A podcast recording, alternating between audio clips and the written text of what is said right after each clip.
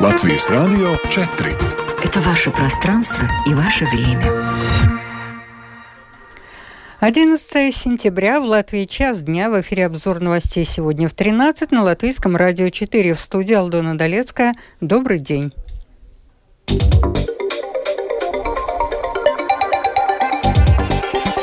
В этом выпуске Рижский роддом отчитался о результатах работы в этом году. Евросовет в Риге на уровне глав Минюстов решает вопрос о регистре ущерба в Украине. Возросло давление нелегальной иммиграции на границе с Беларусью. В Латвии готовятся к торжественной встрече баскетболистов, занявших пятое место на чемпионате мира.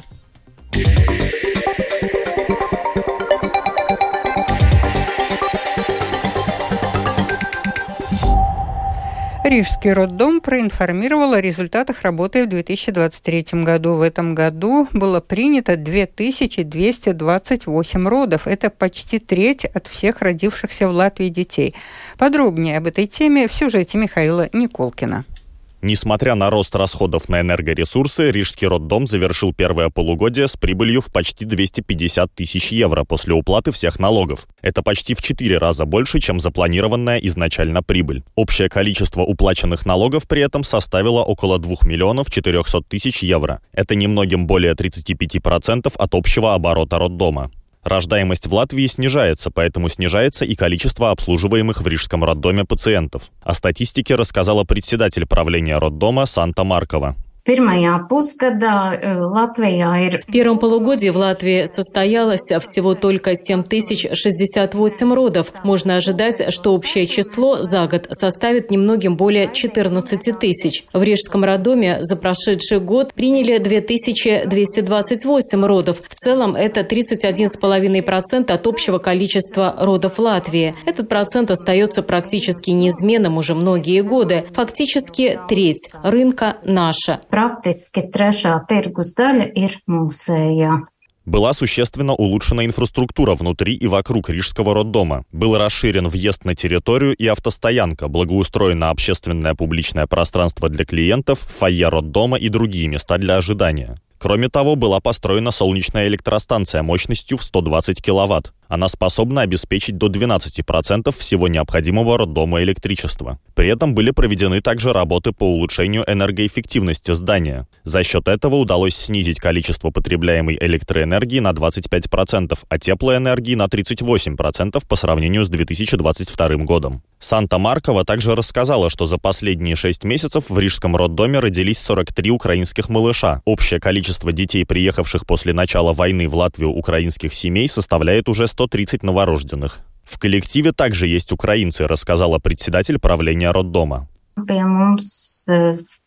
У нас работают и очень хорошо влились в коллектив три коллеги из Украины – неонатолог, гинеколог и ассистирующая медсестра. Мы все вместе помогаем им изучать латышский язык, чтобы они могли успешно сдать экзамен и, если будет такое желание, остаться у нас на долгое время. Кроме того, несмотря на снизившийся из-за количества пациентов оборот предприятия, на будущее уже запланированы инвестиции инвестиций для дальнейшего улучшения инфраструктуры и качества обслуживания рожениц. Общая их сумма составляет более 1 миллиона 200 тысяч евро. Среди прочего, на эти деньги планируется приобрести новое современное медицинское оборудование, компьютерную технику и программное обеспечение. Михаил Никулкин, служба новостей Латвийского радио. На этой неделе в Кулдыгу приедут чиновники от сферы медицины, чтобы оценить ситуацию в местной больнице, о том, в каком положении находится больница Курзамского края, выясняла Либо Меллер. На этой неделе в Кулдугу приедут представители Министерства здравоохранения, Национальной службы здоровья и другие представители сферы медицины. Им предстоит оценить, насколько обоснованы убытки больницы и необоснованы средства, выделенные на оплаченные государством услуги. Председатель правления Кулдыкской больницы Андрис Анинч говорит, что у них ситуация сложная. Все это поставило больницу в положение заложника. Нам нужно оказывать услуги по ценам, которые совершенно не обеспечивают существование стационара в долгосрочном периоде. Сейчас наше существование под вопросом, и чтобы выжить, нужно примерно 300 тысяч евро, и это действительно только на то, чтобы выжить. Финансирование, которое получают от государства больницы Латвии, не соответствует реальным тратам. Андрей Саныч привел пример. Государство на суточное питание одного пациента в стационаре выделяет 3 евро, но в реальности, в зависимости от региона и других факторов, оно обходится больницам от 7 до 12 евро в сутки. Крупнейший в Курзам-Лепойской региональной больнице тоже сейчас непросто, рассказывает председатель правления Лига Предана. То, что государство сделало позитивного, оплатило переработки, еще из положительного, сделанного государством, оно стало доплачивать за питание к 3 евро. Но это только с 1 июля. На затраты, связанные с питанием до 1 июля, компенсации нет. Очень сильно за этот год выросли цены на медикаменты, одноразовые материалы, операционные материалы. И в связи с этим, хоть государство нам и оплатило переработки, но фактически нам платят те же самые деньги, как и до этого, несмотря на рост затрат. Если мы посмотрим данные статистики, бюджет больницы за первые полгода с минусом. Заполняемость больницы все время 90%. Оплаченных из госбюджета квот больницам не хватает. К примеру, как говорит Юрис Лацис, к августу в больнице Венспилса выработали 85% годовых квот.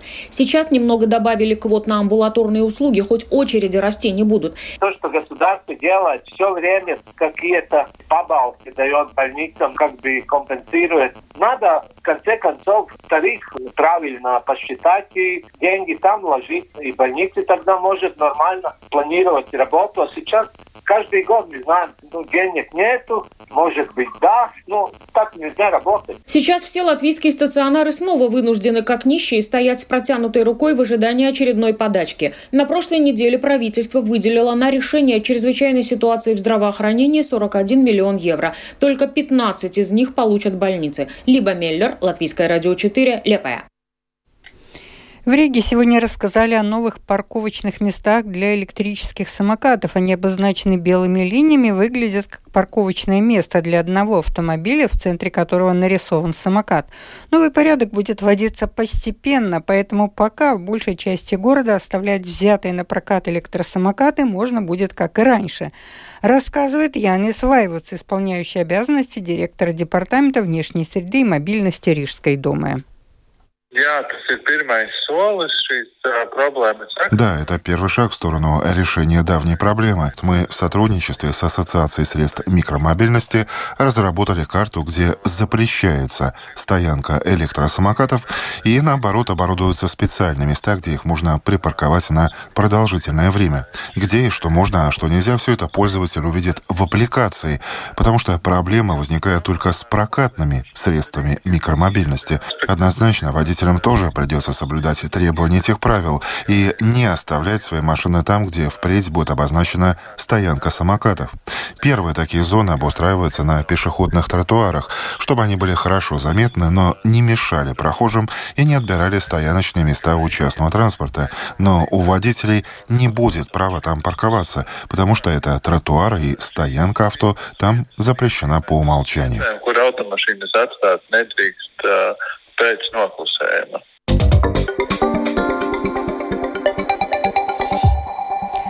Продолжаем выпуск. В Риге проходит заседание Евросовета на уровне министров юстиции. Съехались делегации 40 стран. Среди ключевых вопросов, как обеспечить, чтобы Россия понесла ответственность, в том числе материальную, за злодеяние в Украине, как вернуть Украину похищенных детей. Министр юстиции Инесса Либеня Эгнере сообщила службе новостей, что на встрече также обсудят работу регистра ущерба, нанесенного в результате полномасштабного вторжения Российской Федерации в Украину. Это означает, что весь ущерб материальный, человеческие жизни, урон экологии, то есть все преступные деяния будут регистрироваться. И позднее, когда мы договоримся о виде судопроизводства, когда военные преступники окажутся на скамье подсудимых, эта информация будет использоваться в качестве доказательства по делу.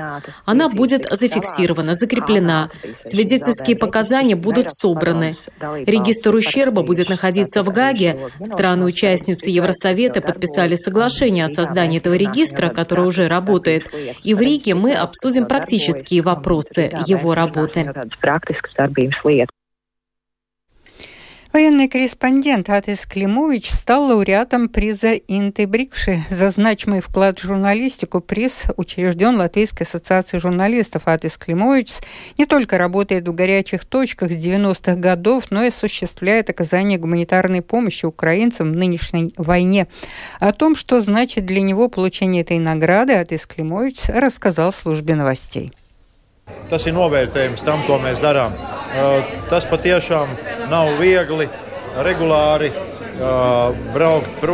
Это оценка тому, что мы делаем. Это действительно нелегко регулярно уезжать. Мы ездим в горячие точки Украины уже давно и делаем это с самыми благими намерениями. Я на самом деле знаю, что журналисты из многих стран, которых я встречал за время своей карьеры, те, кто работают в горячих точках мира, в первую очередь хотят, чтобы был мир. И мы, конечно, стремимся сделать так, чтобы в Латвии больше знали о том, что происходит в Украине. У нас часто спрашивают, а что значит то-то или то-то. Но, возможно, даже наш президент президент, который был министром иностранных дел, этого толком не знает. Мы находимся в низах, но мы видим, что думают люди, а это самое важное. Мы видим развалины, мы видим разрушенные дома, разрушенные жизни. И мы должны об этом говорить так долго, пока это не будет остановлено. Удовлетворение, конечно, есть, получив этот приз.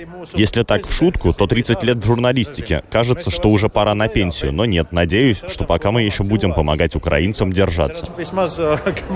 kamēr mēs palīdzēsim Ukraiņiem noturēties. Украина инициировала возобновление зернового коридора без участия России. Письмо с таким предложением украинские власти уже передали в Турцию. Как продвигается этот вопрос и как сейчас работают дунайские порты, расскажет Оксана Пугачева.